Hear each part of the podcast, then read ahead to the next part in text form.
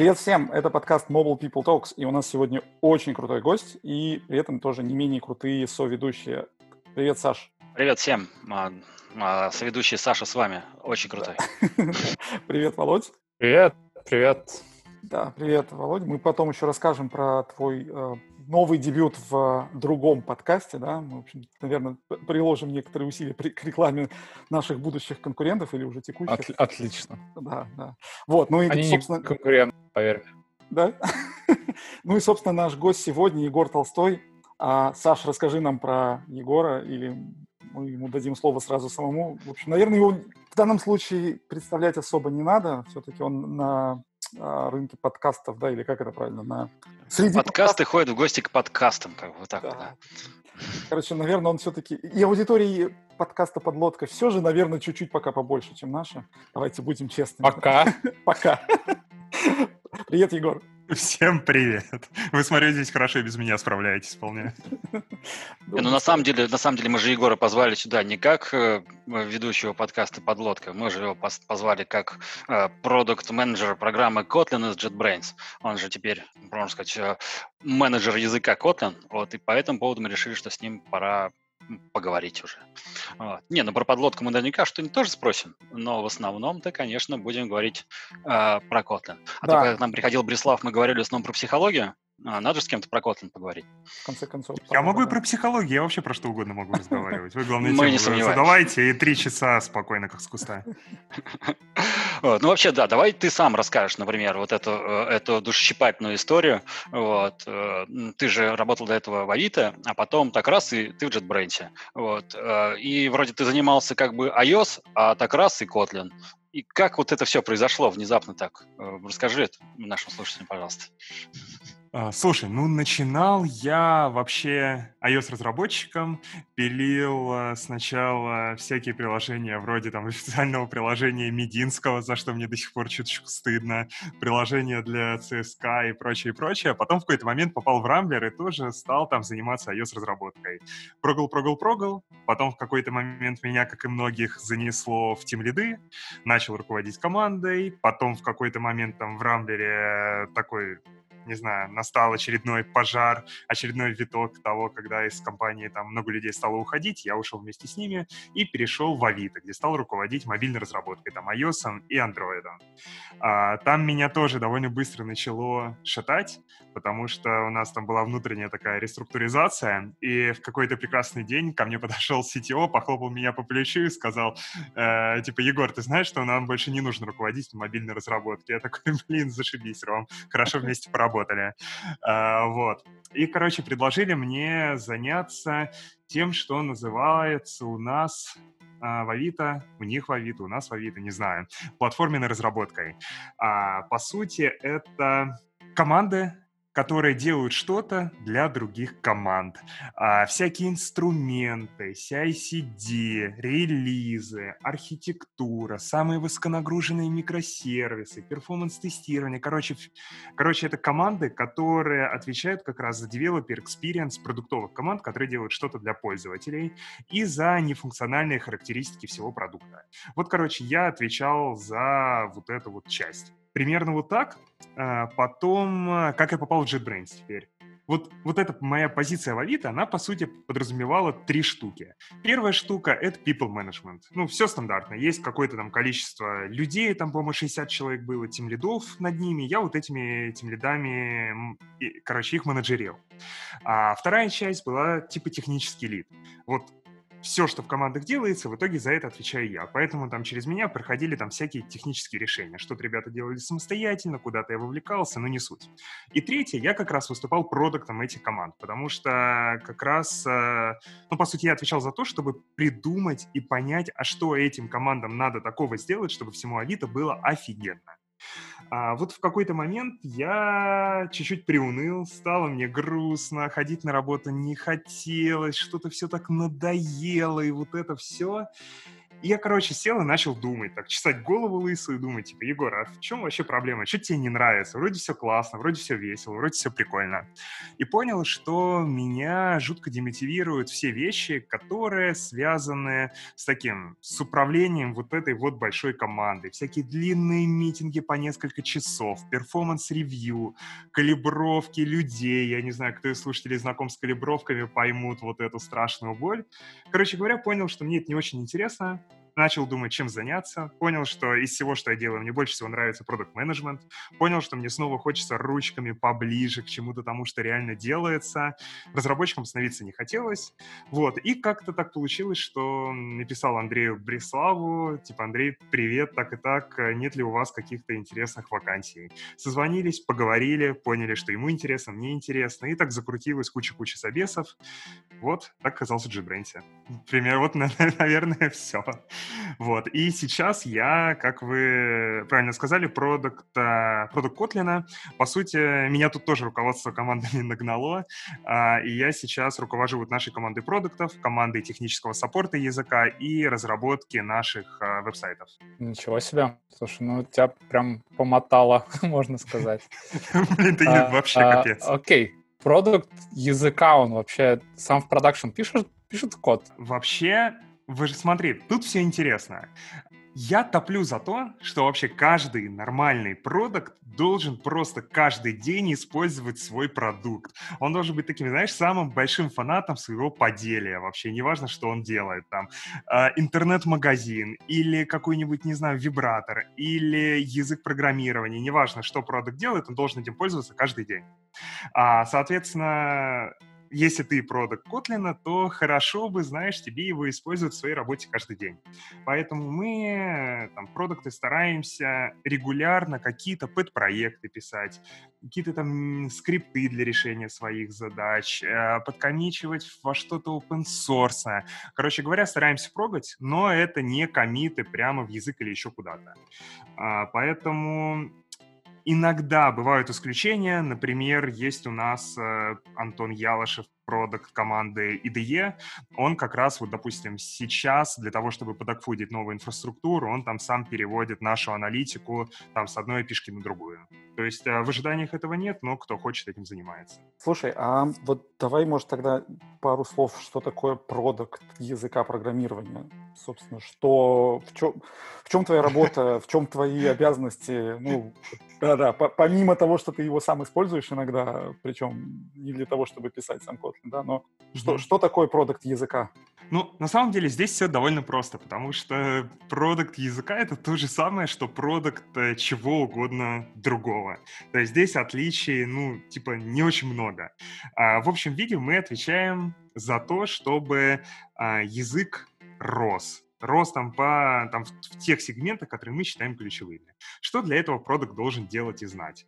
Он должен хорошо знать своих пользователей. То есть, если ты там отвечаешь за Kotlin для сервер-сайда, ты должен прекрасно понимать, кто такие там Java разработчики, например, которые могут перейти на Kotlin, кто такие Kotlin разработчики, которые там уже на Spring, на Quarkus или еще на чем-то бэк пишут.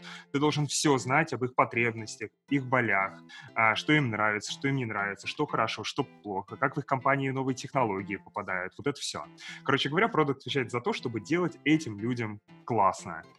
А, если говорить а, вообще про прям вот про то, что у нас продукт делает каждый каждый день, то вот у меня тут даже картинка есть, я вот сейчас на нее посмотрю, чтобы не ошибиться. А, ну, во-первых, как я уже сказал, постоянно изучает свой продукт и конкурентов. То есть либо прогает на Kotlin, либо прогает на, не знаю, на чем-то другом. Например, э, не знаю, если там занимаешься мультиплатформ мобайлом, то еще обязательно прогаешь... Ну да, на Flutter, например, на Dart, почему бы нет?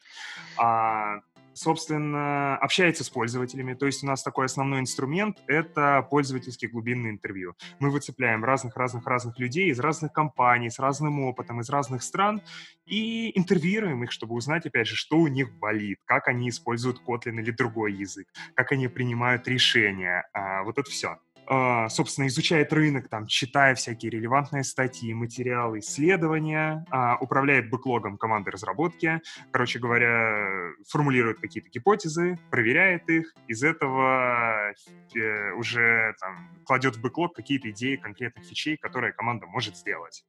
Э, отвечает там за всякие роудмапы, цели, всякие такие замечательные штуки, рассказывает команде обо всем, что он узнал о пользователях. А, здесь как раз интересно, а, немного отвлекусь, почему вообще в Kotlin появились продукты. А, вообще JetBrains, такая основная продуктовая техника во всем JetBrains — это dogfooding. То есть у нас каждый разработчик постоянно использует тот продукт, который он делает.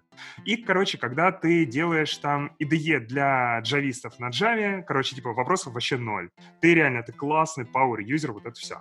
Но когда ты, не знаю, компиляторщик, и ты пытаешься сделать какой-то продукт для мобильных разработчиков, тут уже э, вот его уже так просто не подокфудить. А, поэтому в какой-то момент поняли, что а, хорошо бы, чтобы кто-то э, кто вот эти знания о пользователях команду приносил. И вот как раз одна из задач продукт менеджера это обучать команду и объяснять, а кто такие там, допустим, эти мобильные разработчики, вот а чем они такие особенные, как они вообще работают. А, вот. Что еще, что еще, что еще? А, ну и за всякие там партнерские истории не знаю, условно, там, работа над совместными проектами с Гуглом, вот тоже это все в продукты падает. Вот, короче, то есть в течение дня мы там общаемся с пользователями, используем продукты конкурентов, работаем с аналитикой, а, иногда пишем какую-нибудь документацию, что-то верстаем. Ну, короче говоря, разные задачи. Володя? Я потерял, я потерял Трелло. Трелло мы Смотри, О, боже мой, я потерял Трелло. Пока, пока вы ищете, я, я, я могу еще что-нибудь набросить. Я могу рассказать, чем отличается, допустим, от обычных продуктов. Хороший вопрос. Давай пока, по, по, пока мы ищем, да, расскажи нам, чем отличается. Слушай, а... вообще, да, от обычных продуктов. Да, основное отличие в том, что просто продукт очень сложный. То есть ты не просто пилишь какой-то интернет-сервис, в котором, блин, все понятно, которых там тысячи других, для которых все практики уже обкатаны.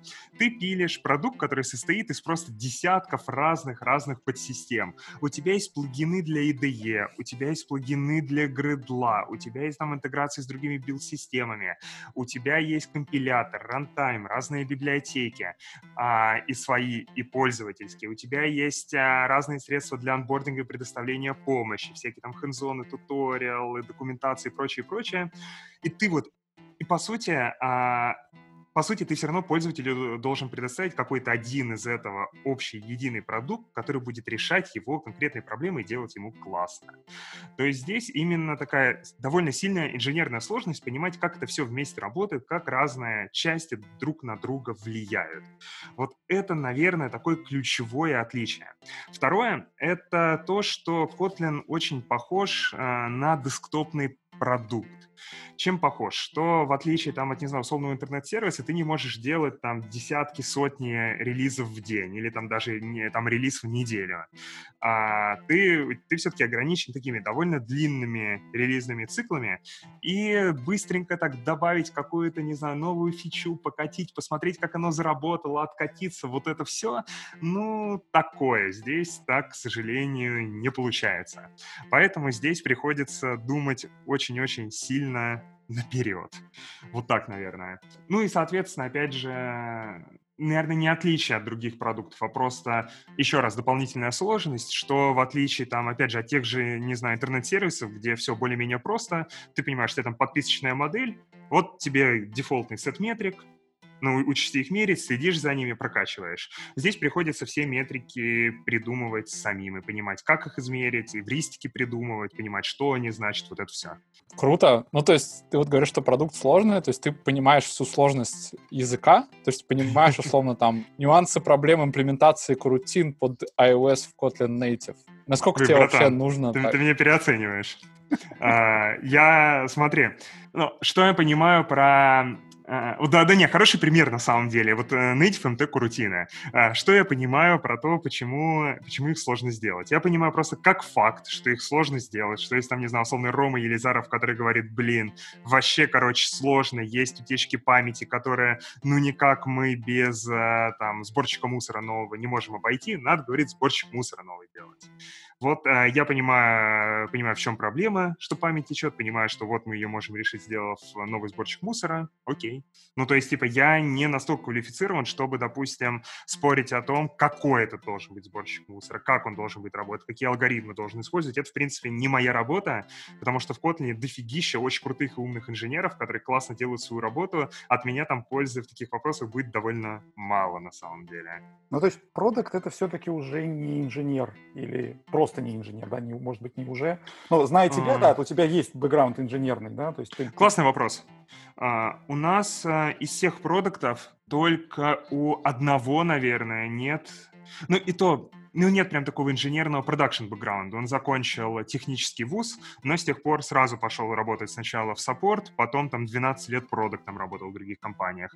Но он тоже работал со мной в Авито и занимался там такими довольно, как раз у меня в платформе, сложными штуками, типа там был продуктом нашей команды клиентского перформанса и нагрузочного тестирования. То есть там уже занимался такими довольно сложными техническими системами. Я понимал, что типа ему не составит проблемы в Kotlin погрузиться. У всех остальных он нас технический бэкграунд. Например, вот вы стопудово знаете Антона Архипова, разбор полетов, а, раньше был дев-адвокатом Team City, вот сейчас он тоже у нас продукт в команде Kotlin отвечает за Kotlin на сервер-сайде. Тоже классный инженер с очень классным техническим глубоким бэкграундом. Антон приходил к нам в подкаст, и мы обсуждали work from home, так что... Ну, да, он любитель. Э, скажи, вот ты чувствуешь вот это вот, что ты работаешь как бы над такими вещами, которые влияют на весь мир мобильных разработчиков. Чувствуешь вот это вот какое-то, я не знаю, какое чувство при этом должны использовать, потому что ты вот сделаешь так, и потом весь мир мобильной разработки будет это использовать. Ответственность, наверное, там, или знаю, воодушевление. Слушай, оно правда есть. А, для меня, наверное, вот понимание вот этого воодушевления было как раз одной из причин переходить именно в JetBrains. Потому что как раз а, вот когда я рассказывал, почему я вообще перешел, я забыл рассказать об еще одном факторе, что я подумал, что вот мне там в условные 28 лет, там пока молодой, задорный, горячий, очень хочется делать что-то классное. Что-то вот, чем я реально прям смогу гордиться и потом рассказывать там, не знаю, детям, внукам, друзьям, прочим, что, блин, знаете, как, какой я классной штуки приложил руку. Вот когда ты работаешь э, в платформенной команде у тебя такого ощущения практически нет, потому что ты очень сильно далеко находишься от пользователей, проблемы которых ты действительно решаешь. То есть, да, я понимал, как я делаю жизнь лучше там пяти сотням наших разработчиков в Авито, а, и то с натяжечкой, конечно. Это не очень прибавляло мне каких-то баллов к там, счастью вставания по утрам, когда я встаю и понимаю, что я в этом мире, блин, делаю что-то не зря. Вот, короче, мне этого ощущения дико хотелось, и я понял, что как раз в Kotlin ли оно действительно будет, потому что, блин, ну ты понимаешь, что ты реально прикладываешь руку к тому, на чем написаны большинство Android-приложений. Это реально просто рвет мозг. Ты делаешь, делаешь какую-то штуку, которая, ну, влияет вообще дофига на что вокруг тебя. Короче говоря, это правда очень сильно драйвит. А, и вообще еще больше драйвит реакция людей, которым ты рассказываешь, где работаешь. Если это люди не зайти, они сначала не понимают, а потом ты им объясняешь, они такие, блин, нифига себе. Вот, короче, это прикольно. Тут еще есть вопрос, что а, еще и сам JetBrains — это такая гипер необычная компания, которая вообще абсолютно отличается от всего того, где я когда-то работал и видел. Я не знаю, может быть, вы тут уже обсуждали или нет, поэтому, если интересно, будет потом, я могу немного про JetBrains рассказать. Но это тоже мне шаблон рвет до сих пор. Надо будет посчитать, мы скольких продуктов э, Котлина уже пригласили в подкаст и сколько еще осталось. Вы точно, вы точно приглашали нашего нового девелопера-адвоката для Котлина, Катя Петрова. Она у вас, насколько помню, была. Была, была. По-моему, у меня есть подозрение, что мы, наверное, всю вот эту тусовку, которая отвечает за Kotlin, с разных сторон, мы, наверное, на вся у нас как-то... Не, ну слушай, когда мы звали Катю Петрову, она еще не отвечала за Kotlin. Да. А, так что можно теперь еще раз позвать. Раз. Да. Угу. Угу. Пускай освоится на новом месте, вот, и тогда сразу и позовем. Не, у меня, если что, еще есть кого вам предложить, поэтому вы обращайтесь. Это, это хороший поинт. Я потом пришлю тебе форму, которую надо заполнить, пожалуйста, там это сразу. Изи катка. Володя? Что, про изи-катку заговорили? Прекрасно. А, Володя просто, мне кажется, еще одновременно код фигачит. На дарте. А мне, слушайте, мне, мне нравится ваш вот этот такой вайб, такой, там, типа, Володя сидит такой, что-то на расслабоне, улыбается, такой, ему просто по кайфу все, что происходит. Володя, я тебя слышу. Я говорю, просто пишет код, вот поэтому он так улыбается. Но он же пишет на дарте, ребят, ну, типа... То есть он не может улыбаться. Зачем это? Да. А, слушай, смотри, Егор, мы тебя знаем как э, ведущего подлодки, э, организатора конференции подлодка Q, вот это все. Насколько ты умудряешься совмещать типа, вот все эти активности и продукт-менеджмент в Kotlin? Да слушай, нормально. Я ну, всегда, сколько себя помню, я помимо работы всегда занимался еще какой-то фигней ну, не фигней, в смысле, а какими-то другими такими сторонними проектами. Первый вообще сторонний проект у меня был очень прикольный. Я делал журнал про мобильные игры, который, типа, раз в месяц мы выпускали PDF-ку такой, где-то 150 страниц, сверстанную, ну, типа, если помните игроманию, вот такие все страницы, типа, каждой странице mm-hmm. с артом, там, с каким-то кастомным шрифтом. Вот нас там было, по-моему, три дизайнера, которые все это верстали. Вот мы, был, короче, какой-то проект, мы, по-моему, выпусков 15 таких выпустили. Вот, я, короче, все время для себя нахожу, не знаю, какой-то вот такой проект. Как совмещать получается? Да Слушай, нормально. У меня и на работе выходит обычно больше стандартных 8 часов. Короче, если спросить мою жену, как получается, она расскажет, что видит меня в основном только по выходным, и то не всегда. Стало чуть попроще, когда э, в Питер переехал, потому что стал здесь жить рядом с офисом. И когда работа из дома пошла, вообще, короче, все прекрасно стало, сразу гораздо больше времени появилось. Вот, но, но ответ простой, просто типа, уходит много времени. Но... Ай-яй-яй, work-life balance, вот это все. Это да. Вот. Ну, ну и плюс, плюс всегда есть команда, с которой мы делаем подлодка и подлодка крю, потому что в одиночку такие штуки тащить вообще нереально, а с командой, ну, довольно несложно. У нас уже там все процессы идеально отлажены, поэтому времени отнимает, ну, типа, не очень много. Окей. Okay. Кстати, э, что сейчас вспомнил, ты говорил, что, ну, язык э, пишем, да, который э, мы делаем язык, на котором потом пишут почти Android-приложение, а наверняка же есть какие-то метрики, да, по которым ты определяешь, типа, ну, не знаю, качество языка, там, востребованность. Как, как вообще вот, ну, все это измеряется? Ну, ты же должен как-то отчитываться. Угу. Ну, смотри, вот про, про отчитываться хороший вопрос. У нас в JetBrains вообще, типа, никто никогда нигде ни перед кем не отчитывается. Типа, вот вообще, опять же, потом могу рассказать, у нас такой, как таковая орг-структура, это такая довольно аморфная штука. А, ну, не суть, про метрики. У нас есть, наверное, три разных типа метрик. Первое — это то, что мы получаем из котлиновского IDE-шного плагина. Ну, есть у тебя идея, есть плагин, который позволяет с Kotlin там работать. А каждый раз, когда ты редактируешь какой-то файл на Kotlin, у тебя IDE, будь то Android Studio или идея, посылает на сервер запрос на апдейт этого плагина. В этот момент мы знаем, ага, чувак вот там с таким-то уникальным а, лицензионным ключом сегодня предактировал файл Kotlin. Мы понимаем, у нас есть сегодня один вот этот пользователь, который что-то сделал. Вот, короче, вот это первый источник данных, с которого мы понимаем такие высокоуровневые метрики по поведению пользователей. Что значит поведение? Во-первых, это все, что касается типа там стандартных таких MAU-метрик, там месячных активных пользователей. Это там общее количество пользователей, сколько вот всего людей предактировало там котлиновский файл в этот месяц. Понимаем, сколько из них новых, кого мы раньше никогда не видели. То есть это типа новые люди, которые в этот месяц впервые пришли. А, умеем делить их на сегменты. Например, там есть такой у нас дефолтный сегмент однодневки. Люди, которые пришли один раз в один день что-то сделали и исчезли э, счернились, ушли, все, дальше они больше не приходят. Это те, кого мы вообще безвозвратно потеряли.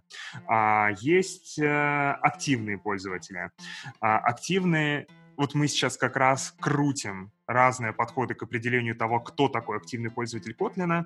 Рабочий вариант, что это те люди, которые пользуются Kotlin регулярно. То есть это люди, которые были активными в этом месяце и в предыдущем месяце.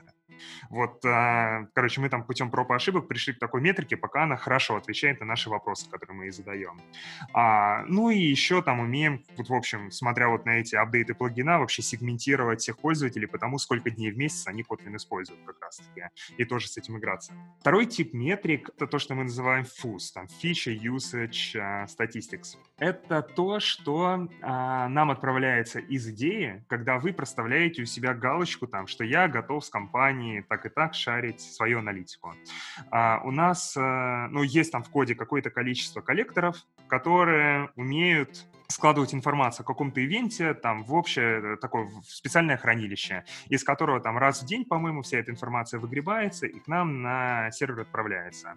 Здесь мы получаем как раз такую дефолтную информацию про то, что произошел какой-то ивент. Например, там ты использовал рефакторинг какой-то, использовал quick или у тебя какое-то, у тебя как-то, не знаю, зафризило а, там на несколько секунд а, редактор. Вот это все вот сыплется нам а, фуз. А, вот-вот-вот. Собственно, помимо этого, мы ну, собственно, все вот эти события в ФУСе мы умеем там выстраивать в цепочке и видеть, что вот есть такой-то пользователь, какой-то абстрактный пользователь, и понимаем, что он пришел, создал в Wizard какой-то проект, пописал код сколько-то, сделал такой-то рефакторинг такой-то, у него все зависло на 5 секунд, он вырубил, больше никогда не возвращался. Вот, такое мы можем посмотреть. А еще мы собираем а, метрики, которые касаются performance а. Это в основном typing, насколько у тебя отзывчивый редактор, когда ты что-то печатаешь, это скорость показа completion а окна, когда ты какую-то конструкцию пишешь, и скорость highlight а. Performance-метрики мы смотрим из прода, и на бенчмарках наших. Там мы гоняем разные-разные сэмпловые проекты, JetBrains внутренние. Это позволяет нам получить такую общую картину, а, как вообще, что происходит с перформансом там в разных файлах, в проектах разного размера, а, в разных там языковых конструкциях и прочем. Что еще у нас интересного есть? Ну, retention churn измеряем, все по тем же метрикам, по тем же данным, которые получаем от апдейт плагина. А, сегментация пользователей у нас есть по платформам. А, те же коллекторы умеют собирать данные о платформах, которые у вас там в build Gradle файле объявлены. Соответственно, мы, по идее, можем, можем посмотреть, какой процент пользователей делает проекты чисто JVM, у какого процента пользователей есть мультиплатформа, у кого есть JS, всякое такое. Здесь как раз интересная сложность, что Kotlin используется, по сути, в трех IDE-шках. Это идея комьюнити, идея Ultimate, Android Studio.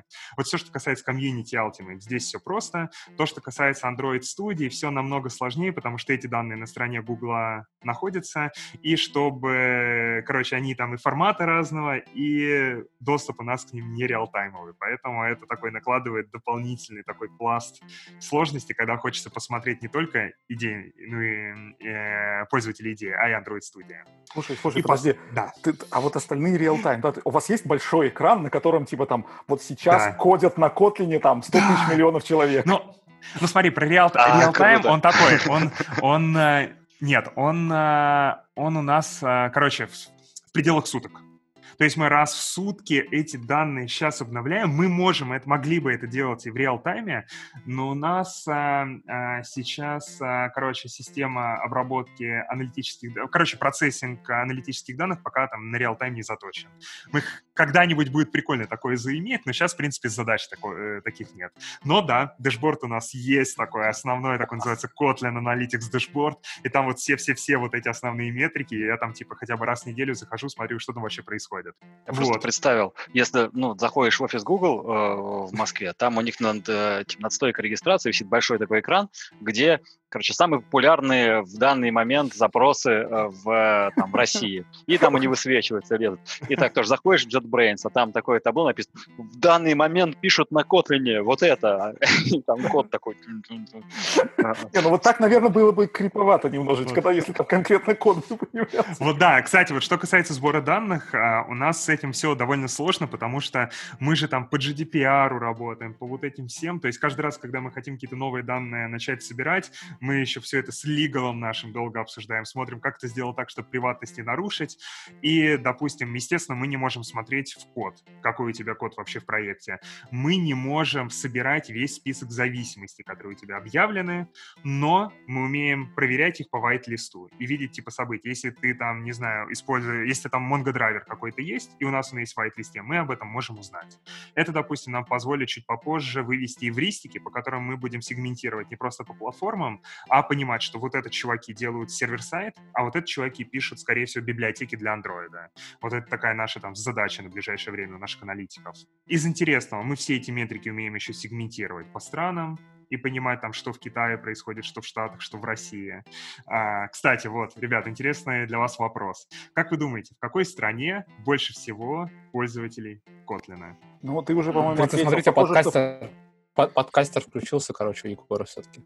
Он теперь вопросы задает. Он нам задает, да? Ну, давайте, давайте, ваше Ну, слушай, ты сам, по-моему, ответил. Наверное, Китай, нет? Окей, хорошо, второе место. Нет, нет, ну надо просто посмотреть, в какой стране больше всего людей. Значит, эм, а, не, значит, больше всего людей в Китае, в Индии. Значит, наверное, на первых местах они. Вообще похоже. А, так, ну, на самом деле вы почти правы. У нас идет Китай, Штаты, Индия и только потом Россия. Вот. Не любят мы нас статистики свои... выбиваемся по количеству людей-то, да? То есть у нас просто разработчиков так дофига. Kotlin. Ну, на самом деле, правда, есть спец... Короче, э, российские пользователи, они, правда, отлича... Они более лояльны, чем пользователи в других странах. И есть вот там такое, такое И не пишут плохой фидбэк? А, да нет, они, допустим, те же показатели ретеншена, допустим, по России обычно выше. То есть там люди, ну что такое ретеншн? Это, там, если кто не знает, кто нас слушает, это процент пользователей, которые возвращаются в продукт после того, как им попользовались уже. Еще по метрикам из интересного, ну всякие штуки, которые касаются комьюнити, там всякие размеры сообществ, э, там в Slack, Stack Overflow, GitHub, э, всякие вот такие штуки опросы маркетинговые, ну и, не знаю, вещи, которые касаются ютрека, там, нагрузка на наш саппорт, время ответа, размер очереди, всякие вот такие штуки.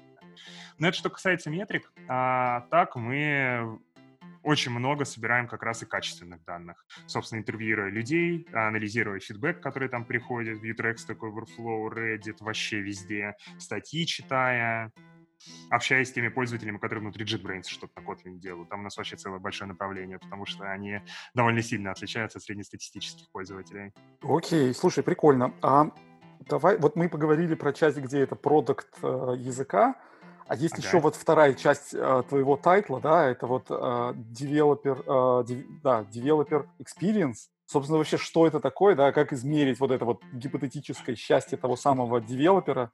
Наверное, тоже метрика такая. Ну да, это, ну по сути, это то, что обычно называют user experience. Просто developer experience это такое более модное, более fancy название, которое, ну, прикольно ты рассказываешь, я не такой, как все, я не user experience, я developer experience занимаюсь. Ну, звучит просто классно. Не, ну подожди, да, user языка — это девелопер. Да.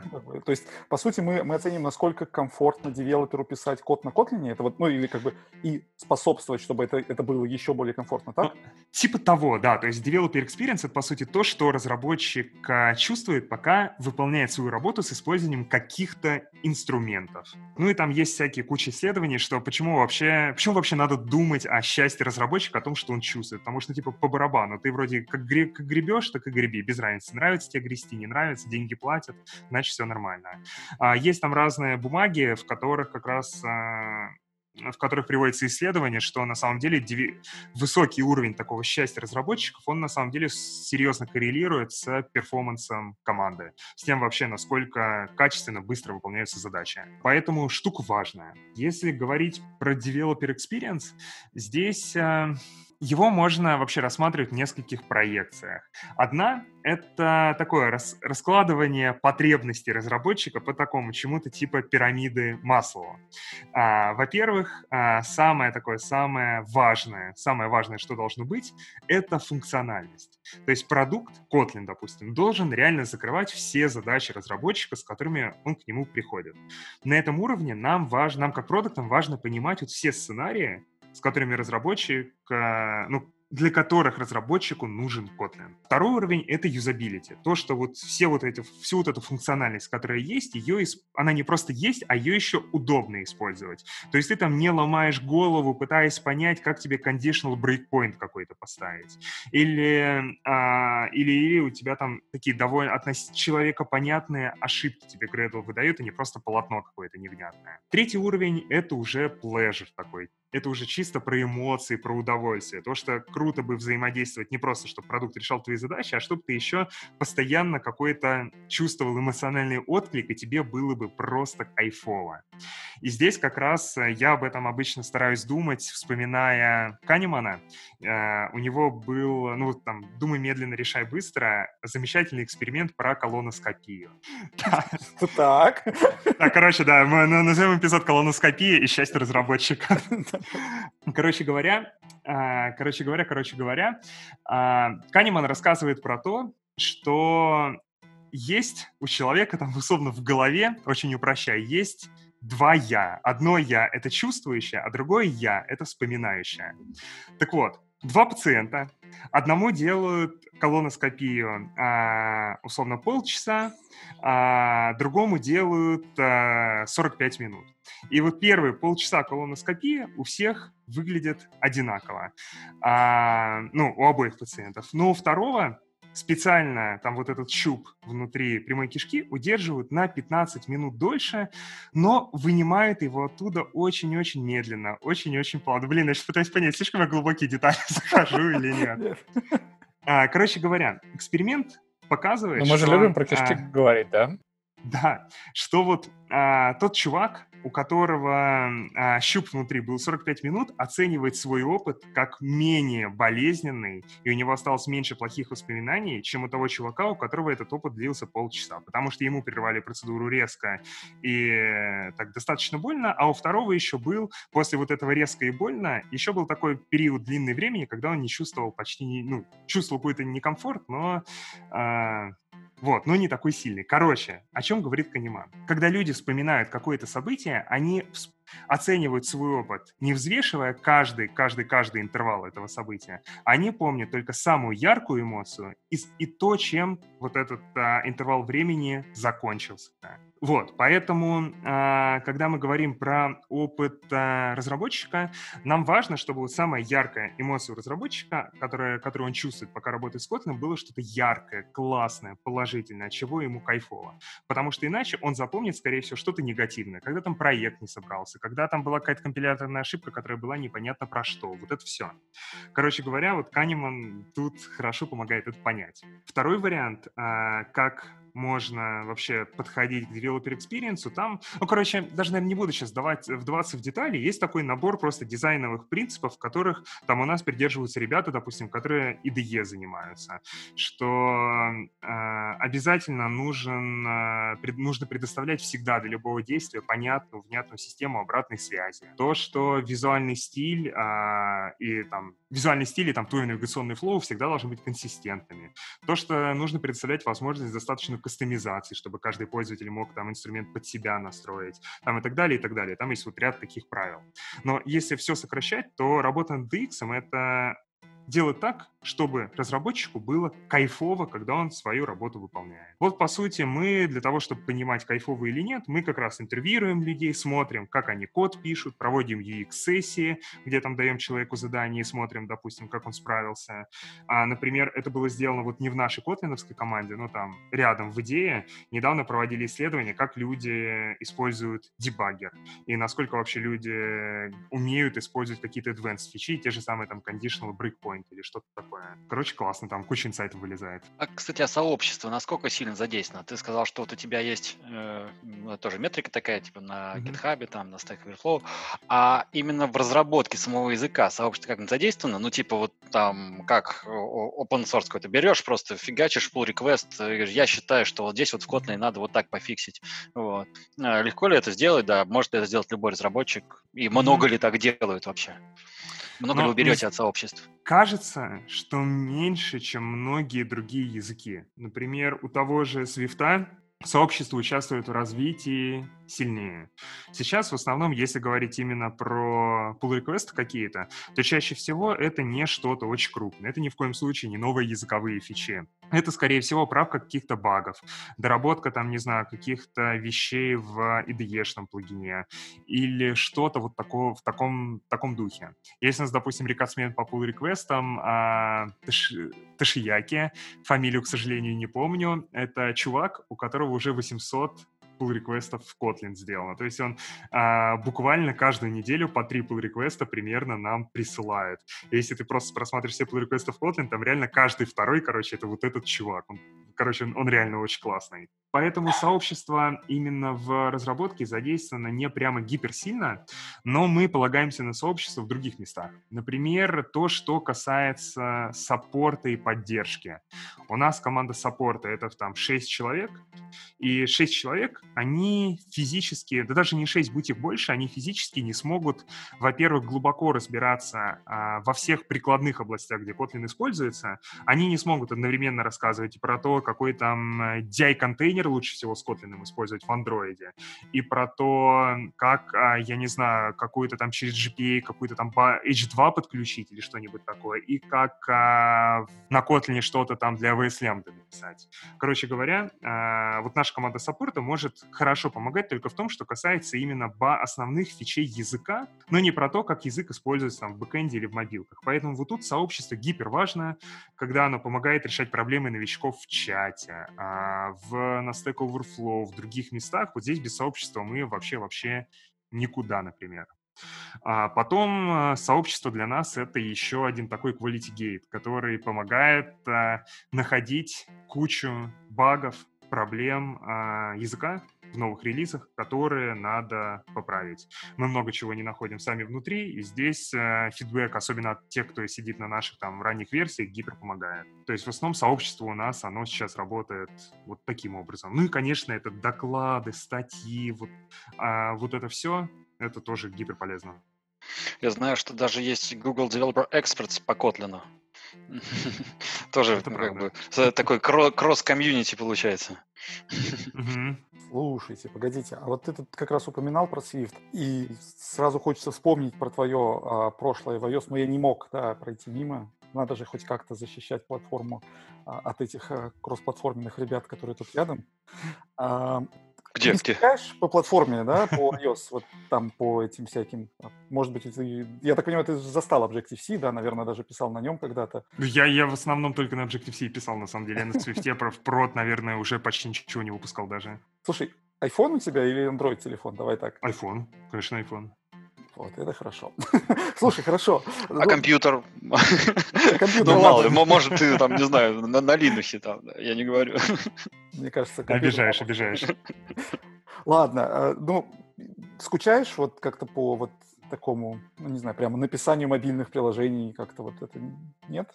Слушай, да не особо, наверное. Ну, во-первых, пару раз в год я все-таки под iOS что-то пишу обычно, или мне там, не знаю, хочется со Swift, ну, выходит что-то новое, там, условно, Swift UI, хочется потыкать, поиграться, понять, как он работает вообще. Либо какой-нибудь подпроект начинаю писать. Например, сейчас, вот вместе с Катей Петровой как раз, мы в таком довольно плавном, очень медленном режиме пилим приложение для подлодки, ну, подкаста нашего, на как раз э, Kotlin Multiplatform Mobile. Вот, для того, как раз, чтобы подокфудить продукт, понять, что хорошо, что плохо, мы вот делаем там и iOS, Android приложение с общим ядром. Вот, допустим, поэтому периодически залезаю, что-то делаю. Кайфую, но не могу сказать, чтобы прям гипер скучал, потому что вот full-time разработку мне возвращаться, ну, вообще не хотелось. Я хочу иметь возможность прогать, иметь возможность сделать это так довольно регулярно, но чтобы это не было моей основной деятельностью. Кто больше кода пишет, ты или Катя? Пока я, потому что Катя только намеревается начать контрибьютить скорее. Пока моя. Слушай, подожди, а про, про это, может быть, мы еще успеем э, что-то поговорить, но вот пока близки тут мы к iOS и так далее, смотри, ну вот даже сейчас, там, не знаю, где не, не читаешь, Swift и Kotlin, они так или иначе либо сравниваются, либо там, ну, как-то всегда идут рядом в плане того, они появились примерно в одно и то же время и, в общем, видимо, призваны решать схожие задачи, то есть там э, Swift заменяет Objective-C для разработчиков под iOS, Kotlin был язык, который помогает там заменить Java на Android, ну, помимо там всего остального. Но А есть что-то в Swift, что вот прям хочется затащить в Kotlin? Ты, ну, тернарный оператор, естественно. Не, я, я, если что, шучу, тернарные операторы должны сгореть. Это известный факт. Смотри, наверное, я сейчас здесь каких-то гиперценных мыслей не скажу, потому что мы как продукты в основном смотрим не на язык и какие-то языковые конструкции, а больше на тулинг и вот то, что вокруг этого, библиотеки и прочее, потому что это то, что гораздо проще менять изменять, и подстраивать там для каких-то сценариев. Но а, поэтому я вот так скорее смотрю на Swift не только с точки зрения конкретного синтаксиса, а тоже как на какую-то экосистему. Вот, во-первых, как я уже сказал, мне очень нравится, как в Swift построена работа с сообществом. То есть вот эволюция Swift — это прям реально гипер крутая, классная штука, мне кажется, нам тоже надо в эту сторону смотреть. То есть здесь я прям ребятам завидую. А, во-вторых, э, не знаю, ну, понятно, из глобального это, ну, естественно, немутабельные структуры данных. Это дико классно, дико удобно, этого, конечно, не хватает. Еще из интересного очень понравился недавно зарелиженный свифтовый рантайм для AWS-овских лямп. А, я такой, я и, короче, я долгий противник uh, Swift for Backend, как там правильно называется? Ну, ну короче, ну, да, да, всякие да. там вейпоров, китур и прочих, потому что, ну, я с самого начала считал это такой довольно мертворожденной идеей. Но вот а, история про то, что ты можешь очень быстро, очень просто взять какую-то функцию простую и быстро запустить ее на лямбде, это, ну, это другой разговор, это реально классно. Вот, короче, вот это мне очень нравится. То, что ты как там Swift-разработчик, ты можешь очень просто, быстро свою задачу решить, вообще не сильно заморачиваясь там про какую-то инфу. Это классно. Вот, наверное, вот это вещи, которые у меня вот так в голове сейчас крутятся. Окей. Okay. Ну, то есть у тебя есть Swift, есть Kotlin, есть Java, есть JavaScript, да, потому что JavaScript тоже хочет заменить там все на мобилке и так далее. А как ты оцениваешь, насколько вот такая вот конкуренция комьюнити с языков, она помогает самим языкам? Дарт забыл. А да, Дарт, Дарт язык уже? Так, ну смотри, во-первых, сразу, опять же, рекомендую тем, кто не смотрел, очень классный доклад Андрея Бреслава про э, «На плечах гигантов», по-моему, называется. А, да. И, вы, да, и выпуск подкаста «Подлодка» с ним же про эволюцию языков программирования, где мы как раз вот в деталях вопрос откопали. В целом, я с Андреем, на самом деле, здесь полностью согласен, что ну, короче, конкуренция, она реально полезна, потому что, во-первых, разные языки целятся в разные сегменты. Например, вот тот же Kotlin, а, мы там хоть и пытаемся залезть, там вроде бы, если посмотреть, там и в мобилке, и в бэк, и во фронте даже что-то делаем, но, допустим, мы абсолютно точно не лезем в системное программирование. То есть мы с Растом, допустим, ну вообще не конкуренты. Поэтому а, есть, короче говоря, много ниш, в которых отдельные языки ведут себя очень-очень классно и круто. Тот же самый Dart, мне на самом деле нравится наблюдать за тем, что с ним происходит, потому что, по сути, сейчас это язык, для которого было принято решение, что вот он целиком предназначен для разработки UI. И, соответственно, ребята могут впиливать туда такие языковые фичи, которые очень сильно помогают верстать UI. Но я вот сейчас из того, что вспоминается... Поэтому генерация на Дарте — это самое большое... Ну вот да, да, да. Ну нет, ну это, это правда круто.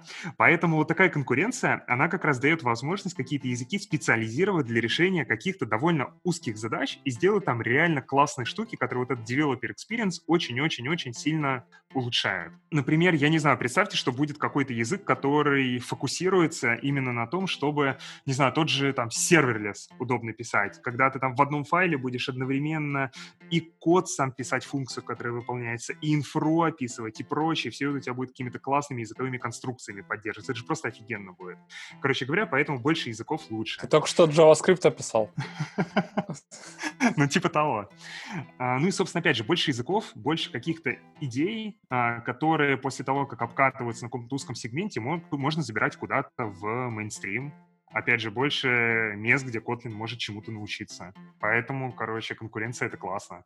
А вот сейчас то, что с Kotlin происходит, вот Kotlin мультиплатформ, да, вы как раз, э, собственно, вы же с Катей на нем же пилите сейчас свое приложение, да, вот. Он вообще сейчас, ну, в какой степени готовности и вообще, почему он, кстати, классный? То есть расскажи, а чем он так. лучше вот для там кросс-платформы, там, конкурентному Flutter, например, там, ну и так далее. Вот что вообще? Когда подкаст выйдет? Денис, когда подкаст выйдет? Короче, а, это это очень провокационный вопрос. Он выйдет в ближайшее время, да, ну... Короче говоря, не, на самом деле он уже вышел, да, слушатели его слушают. Вот. Это парадокс времени, да, такой, как, как в, в сериале про машину времени. Да. Вот. Раз, он, уже, раз вы уже слышите, значит, он вышел. Это правильно. И вы уже знаете, когда он вышел. Но мой вопрос к чему? Сейчас э, тоже вот на днях будет, э, совсем скоро будет релиз э, Kotlin 1.4, и прям очень рядом с ним мы будем релизить две больших штуки для мобильной мультиплатформы. Первое — это плагин для Android Studio, о котором вы там на Kotlin Conf, наверное, слышали. Плагин, который позволяет э, в Android Studio запускать iOS-симуляторы, iOS-девайсы, запускать на них код, дебажить его, тестить, и прочее. Второе — это отдельный девелоперский портал для мобильной мультиплатформы. Сайт, где собрана куча документации, примеров, туториалов, кейс-стадий и прочим о том, как использовать э, Kotlin для того, чтобы шарить код между платформами. У нас там уже все разработано, сделано, мы там просто сейчас уже допиливаем какие-то какие такие небольшие кусочки, чтобы это все дело зарелизить. Это вот про текущее состояние. Во-вторых, э, тоже такой, не знаю, небольшой анонс, но, может быть, тоже будет интересно. Мы сейчас еще пересмотрели систему обозначения стабильности языковых компонентов. Раньше у нас ее, по сути, не было. У нас там было просто экспериментальные фичи и, типа, все остальное. Вот сейчас мы ввели такую градацию, там, experimental, alpha, beta, stable. И вот э, мультиплатформа мобильная всегда раньше была в экспериментале, то есть состояние, в котором мы говорим, что это просто мы выпустили какую-то фичу, мы в любой момент можем ее из языка убрать, потому что мы не уверены, нужна она или нет. Вот э, мультиплатформа мобильная сейчас переходит в альфу, то есть она точно остается в языке. А, это значит, что мы уже обеспечиваем, стараемся обеспечивать обратную совместимость, но все еще можем ее сломать. Но если сломаем, будем делать это аккуратно и так, чтобы боль уменьшить. И совсем скоро она еще и в бету перейдет, потому что там реально осталось допилить не так много. А, вот, а бета — это уже вообще такой практически, практически про трейде. Вот, теперь почему вообще, что такое Kotlin Multiplatform Mobile и почему он классный? Во-первых, мы ни в коем случае не соревнуемся с Flutter и React Native. Мы, ну, решаем абсолютно разные задачи, потому что задача КММ, а, это наша официальная аббревиатура, можете запоминать, это, по сути, чисто шаринг бизнес-логики. Именно той части а, твоего кода, которая не про UI. Почему, почему КММ здесь классный? Потому что, во-первых, ты, по сути, получаешь кучу преимуществ кросс-платформы. Ну, ты не пишешь там э, один и тот же код дважды, ты не совершаешь там больше ошибок, у тебя поведение всегда консистентно, не затаскивая в свою кодовую базу еще один странный язык типа там Dart, C-Sharp, JavaScript или чего-то такого. То есть, а как был Swift и Kotlin, так и остается Swift и Kotlin. Во-вторых, э, почему вообще шарить бизнес-логику прикольно? Потому что у тебя UI остается нативным. Есть куча людей, которые не готовы там тащить тот же Dart, тот же React Native, потому что, типа, ну, come on, это все-таки не нативный UI, и там вьюшечки у меня будут не так выглядеть, и performance будет не тот, и все, оно что-то вообще не мое, не родное. Здесь на чем хочешь UI, на том и пилишь. Хочешь нативный, хочешь там сверху Flutter условно прикручивай, если тебе он очень нравится. Во-вторых, такая легкая, классная интеграция. То есть ты можешь на KMM перевести любой кусок своего приложения. Типа взял и сделал там свой модуль аналитики кросс кроссплатформенным. Так, чтобы у тебя там и на iOS, и на Android там все события одинаково работают, одинаково отправляются. Захотел, сетевой слой переписал. Захотел какую-то фичу. Я не знаю, там стандартное, допустим, для такси приложения, которые нас используют, это расчет цены поездки. Типа кусок кода, где есть такие довольно сложные алгоритмы, и хочется, чтобы у тебя на iOS и на Android подсчет цены всегда выдавал одну и ту же чиселку, потому что иначе люди начнут, там, не знаю, только Android клиентом пользоваться. Допустим, тоже идеальное место, чтобы взять, переписать на KMM и использовать один и тот же фреймворк там в iOS и в Android. Эту задачу решал Йонатан на одном из мобиусов, и он сказал, что, ребята, JavaScript ваш друг, типа, отдавайте JavaScript на обе платформы и считайте цену поездки в нем. Вот, вот, короче, блин, я, я на самом деле когда-то шарил код на JavaScript сам. Я писал Rambler почту, был такой почтовый сервис, я делал для них мобильное приложение, и мы а, логику рендеринга писем как раз на JavaScript делали и тоже шарили между приложениями. Она такая довольно сложная, развесистая была. Это была, блин, та еще боль. Вот, короче говоря, КММ — это вот, да, он тебе позволяет сделать вот то же самое, о чем рассказывал Йонатан, но без JavaScript, и спасибо, блин, за это. Еще важная, важная фича, ура, про ура. которую, не знаю, слышали, не слышали, это Expect Actual. Это возможность в любой момент любую часть логики реализовать в своей платформе. Как это работает? У тебя есть какой-то такой общий код на Kotlin написанный, и, например, ты в нем хочешь прочитать а, какие-то данные, которые у тебя записаны там в shared preferences или в NS User Defaults. Чтобы это сделать, ты объявляешь там функцию с ключевым словом expect, допустим, expect, э, там, не знаю, load settings, и потом создаешь отдельный класс для iOS, отдельный класс для Android, ту же самую функцию реализуешь там с префиксом actual, и уже в iOS-коде ты описываешь, как ты получишь из NS User Defaults эти данные, в Android-коде как ты shared, из Shared Preferences его загрузишь. Таким образом, а, почему это вообще важно? Потому что, в отличие от многих других кроссплатформенных решений, мы не, не заставляем тебя вендорлочиться. То есть тебе не приходится, если что, ждать, пока вендор, там в нашем случае там JetBrains, не поддержит какие-то новые api например, которые в этом году зарелизили. Или пока в сообществе это кто-то не поддерживает.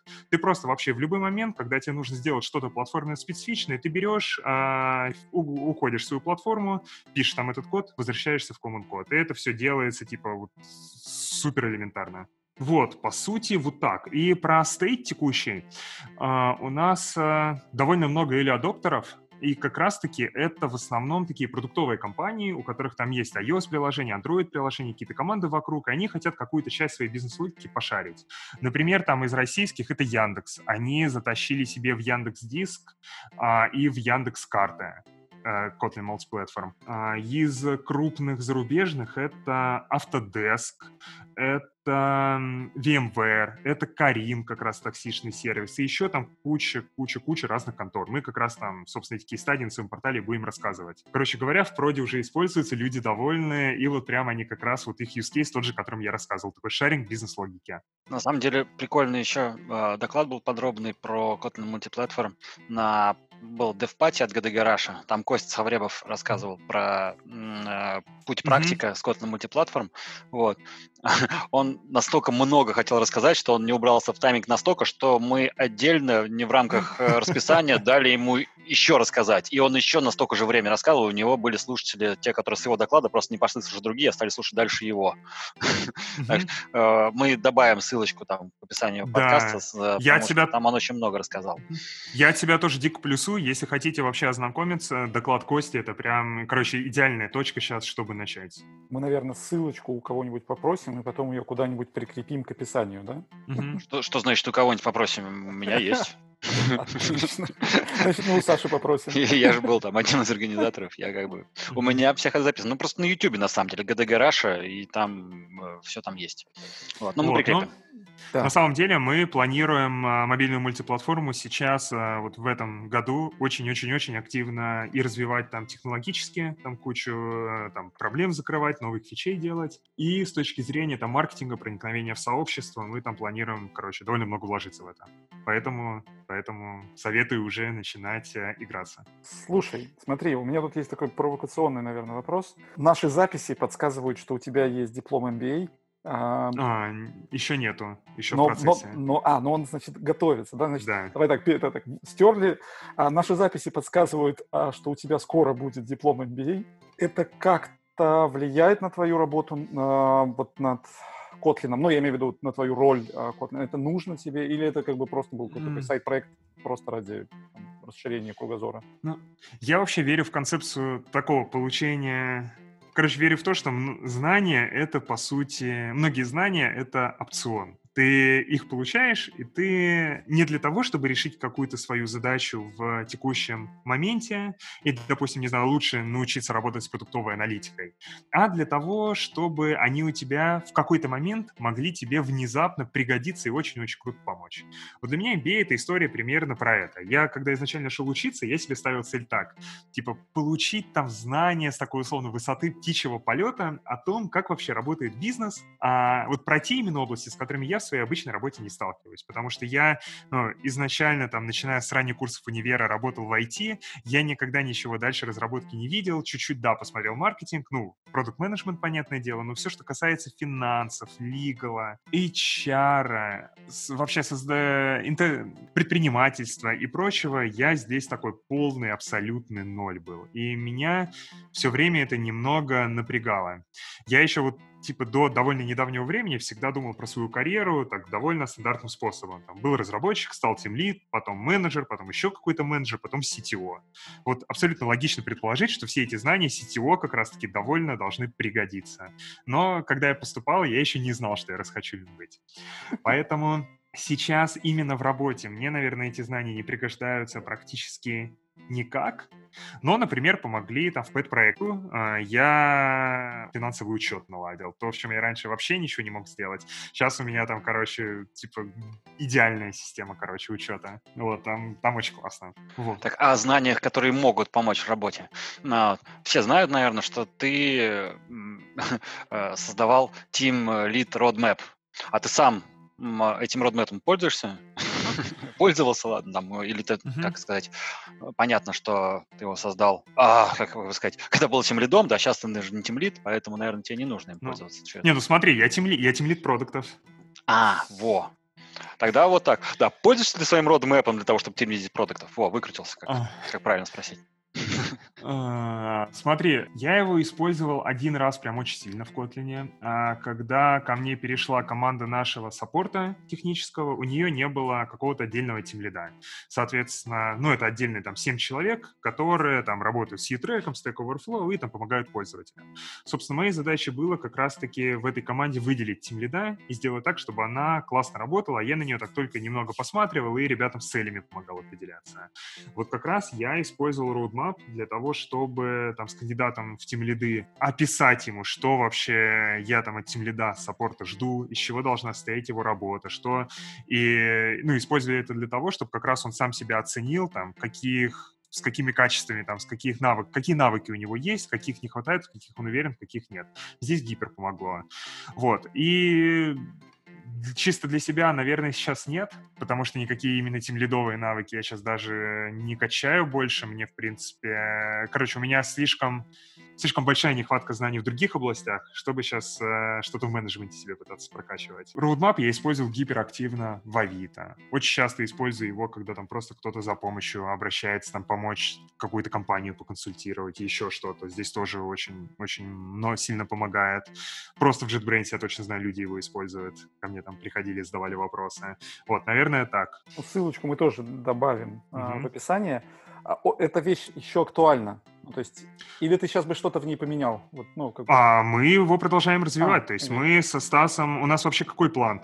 Roadmap, э, если что, это и такой mind map большой всего-всего-всего, что делает Team Lead, и база знаний. То есть каждая из веточек, у нее есть отдельная страница, где мы описываем, что это такое, например, типа, что такое мотивация команды, как понять, что ты это делаешь хорошо, как понять, что ты это делаешь плохо, почему это важно, что почитать, что на практике сделать, с кем проконсультироваться. И вот такая у нас огромная развесистая страница, на где-то 70 таких веток есть. А, и нам осталось описать еще где-то 15. Мы эту часть делаем сами со Стасом Цыгановым, часть с э, сообществом. И вот мы планируем дописать их в этом году, желательно там, может быть, до конца лета или там до середины осени, а потом мы еще планируем все на английский перевести. Там у нас уже нашлись э, люди, которые там готовы проспонсировать, и мы еще английскую версию зафигачим. Плюс у нас еще недавно сообщество наконец сайт для этого дела подняло, и мы там с GitHub переехали там на... Блин, я не помню, что там за движок у нас. Ну, короче, какой-то статический генератор.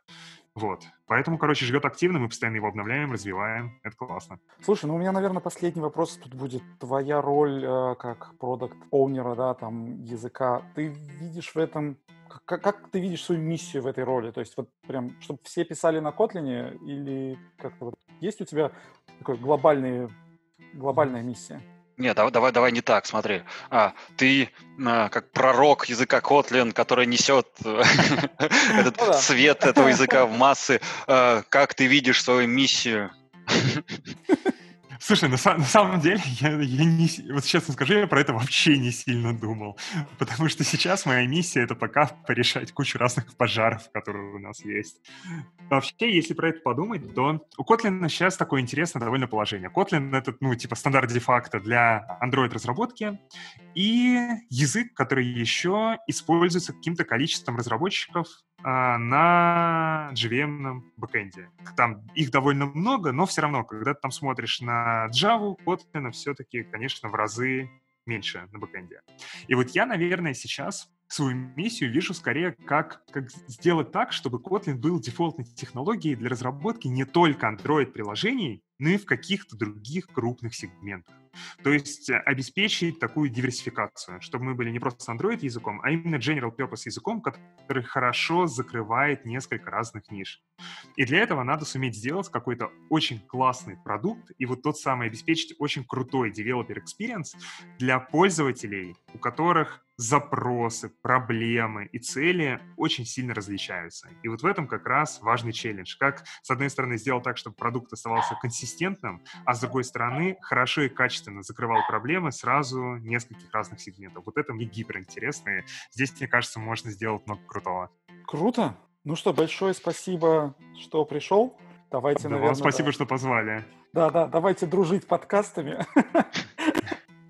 Вот. А, Володя тоже передает э, привет и спасибо, но мы уже тут обещали как раз сказать, он, судя по всему, как раз избежал на запись своего другого подкаста, ссылку на который мы дадим. Мы, конечно, обещали попиарить, но поскольку он сбежал, на, видимо, на запись как раз этого эпизода, то пиарить мы особо не будем. Мы дадим такую маленькую ссылочку, скажем, что э, Володя расширяет свое это, присутствие в мире подкастов э, с потенциальным нашим конкурентом. Ну, а на этом, наверное, мы будем уже заканчивать наш выпуск. Большое спасибо всем. Егор, тебе успехов на этом поприще. Большая важная задача. И как бы вот это вот все Kotlin комьюнити смотрит на тебя с надеждой, что теперь-то Kotlin станет невероятно крутым. А Саша смотрит на тебя с некоторым негодованием, потому что он больше за Dart. Вот, но я думаю, окей. Я, я сейчас пытался это э, негодование на лице сделать такое. Есть немножко. Получается, нет? Нет, ну у тебя вообще как-то не очень получается негодовать пока еще. Окей, слушайте, круто, классный выпуск. Не, не, на самом деле, а что негодовать? Егор сказал, что не конкуренты, все нормально. Мы можем дружить, э, ну, как там, платформами, не только подкастами. Да, все правильно, все правильно.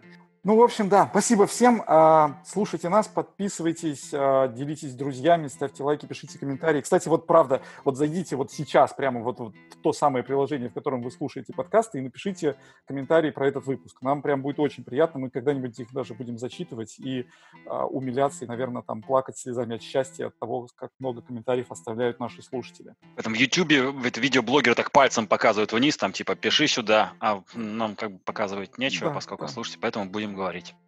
Да, поэтому mm-hmm. оставьте комменты, да, поделитесь с друзьями, даже если ваши друзья, не, может быть, там не мобильные разработчики, но даже вот этот выпуск им, наверное, будет интересен, потому что здесь есть прокод. И если ваши друзья продукт-менеджеры, например. Это вообще особенно интересно, да. А еще лучше подписывайтесь на подкаст «Подлодка». А, ну вот это... Тоже хорошо. Ладно, мы, мы, мы пошарим ссылочку на подкаст «Подлодка» тоже. Но есть подозрение, что те, кто слушает нас, наверное, как-то уже знают про этот подкаст. Возможно, даже уже подписаны. Будем ну, честны. мало ли, мало ли. Но мы Попытка не пытка. А если вы нас слушаете и ни разу не слышали про, подат, подлод, про подкаст «Подлодка», напишите нам об этом э, в наш чатик, и мы удивимся и расскажем про вас Егору. Да, мы, мы искренне вам аплодируем за правильный выбор. Но подпишитесь на подкаст «Подлодка», он действительно крутой. Ну все, пока-пока. Пока. Счастливо, спасибо, что пришел.